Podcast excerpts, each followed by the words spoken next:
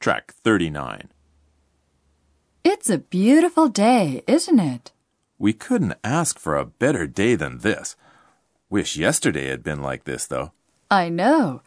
It was really miserable yesterday, pouring all day long. I stayed home all day just watching TV. What did you do yesterday? I didn't want to just stay home, so I went out to see a movie in the evening. Oh, you did? Despite the stormy weather? Yes, that's right.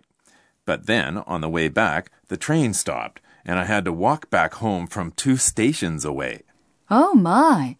Didn't you expect that to happen when you left home? Well, when I left home, at least the wind wasn't that bad. Anyways, the weather report says it'll be sunny throughout the week. That can't be true. We're in the rainy season. Well, that's what they say. Maybe we should carry an umbrella all the time.